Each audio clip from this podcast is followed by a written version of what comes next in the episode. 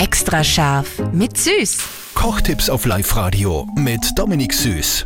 Urlaubswoche Spezial ist angesagt diese Woche bei uns. Dominik, der perfekte Pizzateig. Den kriegt man auch daheim richtig gut hin, gell? Pizzateig kriegt man super gut hin daheim, ja. Ist eigentlich keine Hexerei, weil du brauchst für Pizzateig genau Mehl und Olivenöl. Ähm, wichtig ist eben das 00er Mehl zum Nehmen, aber da gibt es eben ein eigenes Pastamehl zum Kaufen, auch, das was da sich perfekt eignet. Salz kommt nur dazu mit rein und ich würde das immer eigentlich machen am Vortag schon, dass ich den Pizzateig mache und mit Hefe dann, wenn man dazu gibt nur, über Nacht, dann kann das ein bisschen aufgehen, ja.